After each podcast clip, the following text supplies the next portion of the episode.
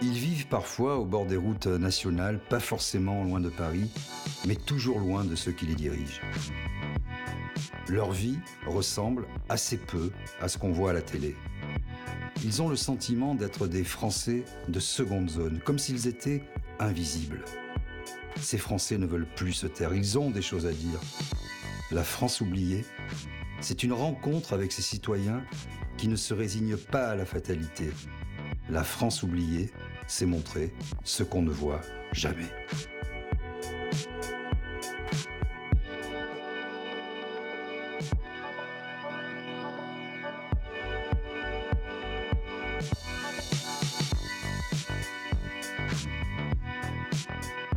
Aujourd'hui, nous sommes en Normandie et plus particulièrement dans le Perche.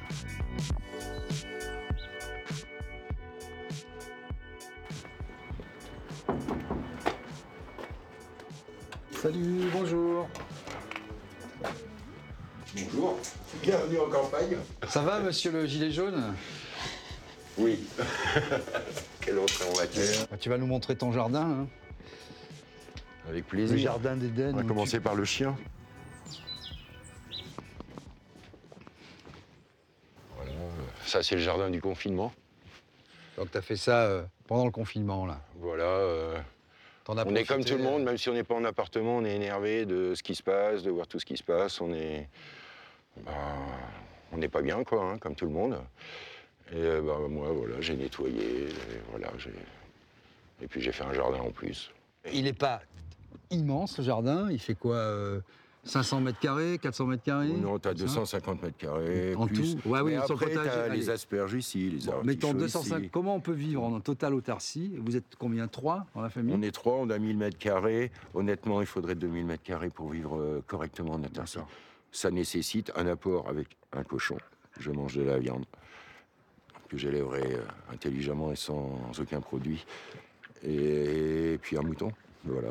Il nous manque juste ça parce qu'après, franchement, on peut s'en sortir. C'est à quelque chose près. Alors tout le monde n'aura jamais cette chance-là. Par contre, après, il y a des fois où, comme là, ce prunier-là, euh, il m'a donné euh, plus de 80 kilos de prunes, de quetch. Hmm. Mais c'est quetch. J'en ai ramassé pour moi 15 kilos. C'est Ouais. le reste. J'ai proposé, et j'ai des voisins intéressants, on va mettre, essayer de mettre en place un- une forme de jardin participatif, c'est-à-dire qu'on a tous tout en même temps. Euh, et on n'arrive pas, donc on perd. C'est complètement stupide si on pouvait partager, et ça va même au-delà pour les surplus. Pourquoi ils n'iraient pas sur les gens qui vivent euh, bah, dans les HLM, tous ceux qu'on a vus euh, pendant le Covid enfermés, qui ont payé les légumes à la peau du cul, quoi. Ce qui était inacceptable. Du moins, on avait déjà des premiers produits à cette époque-là.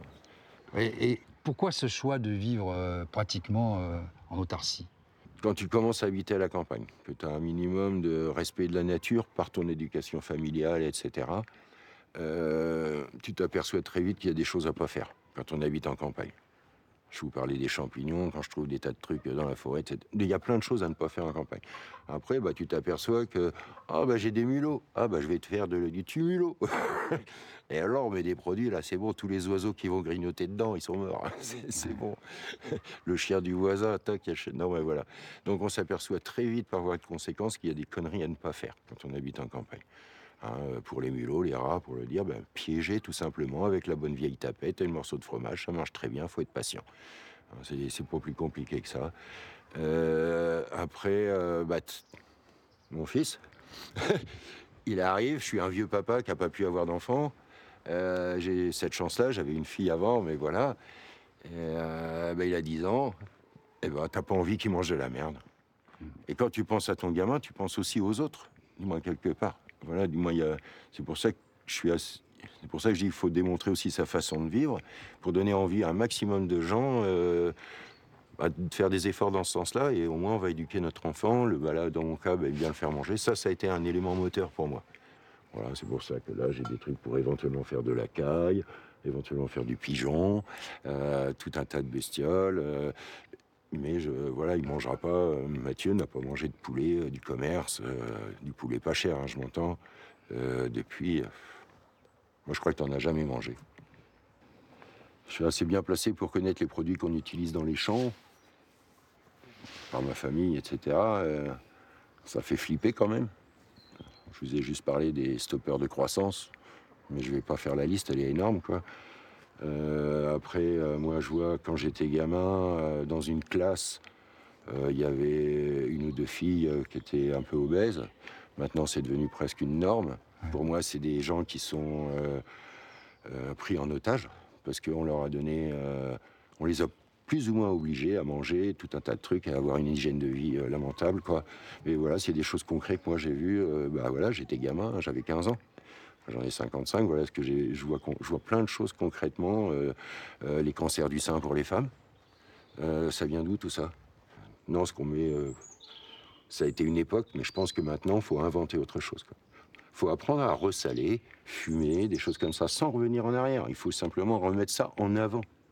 En à côté, des techniques, et même les industries sont capables de faire des produits de bonne qualité. C'est juste que ça rapporte un peu moins, si on regarde bien.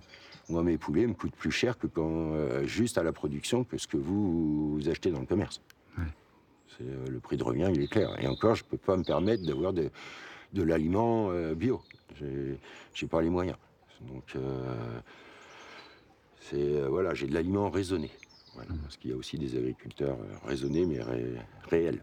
Pas ceux du label, je sais plus quoi, toutes ces conneries là, qui servent à rien ça dépense de l'argent euh, pour rien. On ferait mieux de le donner aux gens pour euh, progresser. Voilà.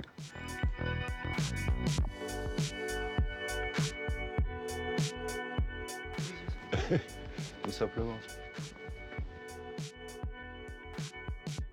Tu l'as gardé ton gilet jaune là Tu les as encore tes gilets? T'en as, en as plusieurs j'imagine. Non, non, j'ai un gilet jaune. C'est un vestige, ça.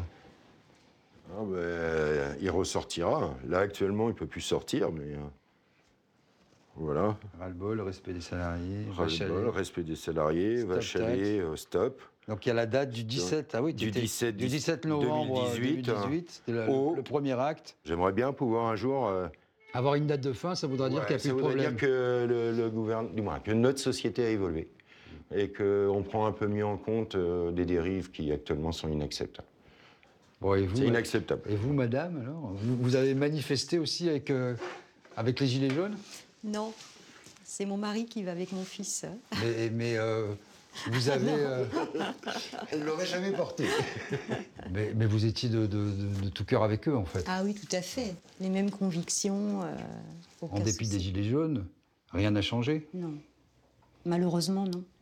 Vous êtes toujours, vous, sentez euh, oublié Complètement. Pas entendu, euh, méprisé un peu C'est ça, exactement. Euh, oublié, c'est un petit peu un sentiment déjà personnel, parce qu'il il arrivé des, des, déboires à mon travail. Et déjà, quand on a fait 31 ans de carrière, avec un travail qui m'a beaucoup passionné, on se sent mis au placard tout simplement parce qu'il y a une personne qui attend derrière moi, connue de, euh, d'hommes politiques, etc. Là, vous êtes sous réserve. Sous réserve, mais je le ressens de plus en plus, la justice. Et puis. Euh, voilà, en plus, c'est de la discrimination parce que c'est par rapport à ma maladie, alors que on me, on me, comment dire, on me dit invalide alors que je ne sais pas, je n'ai pas l'air invalide. Donc voilà, enfin, déjà par rapport à ça. en plaques. Mhm. Depuis 1997, à la naissance de ma fille. Qui atteint beaucoup, principalement des femmes. Euh, voilà, c'est ça. Après, quand je dis oublier, c'est euh, bah, par rapport surtout à l'égoïsme aussi, en fait. Euh, enfin, moi, moi je, suis, je suis très naïve. Donc. Tout le monde se moque de moi à chaque fois parce qu'on me raconte des histoires, j'y crois. Je pleure beaucoup, mais de joie et de tristesse par rapport à tout ce qui se passe, par rapport à toutes les injustices. Et, euh, et oublier dans le sens où, bah, justement, par rapport à l'expérience que je viens d'avoir, euh, je suis extrêmement blessée et déçue. Euh, parce que j'ai tout donné dans un métier que j'aimais énormément. qui était euh, responsable de l'urbanisme dans une, mairie. Et en fait, euh, et du jour au lendemain, on vous dit ah ben vous êtes invalide, il va falloir partir, madame. Et je n'ai pas compris pourquoi. Et, euh, et, voilà, donc je perds beaucoup de relations, beaucoup d'amis, je perds une vie que j'aime énormément, social, voilà, c'est ça, professionnel. social et professionnel. Et puis, et puis l'égoïsme des gens aussi, je veux dire, on, on s'aperçoit que c'est vraiment chacun pour soi, mais aussi dans tous les domaines. hein. Et on, enfin, moi, je ne comprends pas ces états d'esprit. Mais bon, de toute façon, je suis trop naïve, je sais, on vit plus, on vit pas au pays des bisounours, ça je le sais depuis longtemps. Mais ce que je vais dire, c'est euh, Ça, à mon avis, pourquoi- c'est quelque chose qu'on vous a souvent répété. oui. C'est pas de vous, ça. non. Mais euh, ce que je veux dire, c'est que on a, on a le sentiment qu'il faut à chaque fois se battre, alors que ce serait la, la vie est si simple finalement, en fait. Vas-y, baisse-toi, Benoît. Mets-toi là. Euh, Mets-toi accroupi si tu peux. Type de foot. Regardez-moi là tous.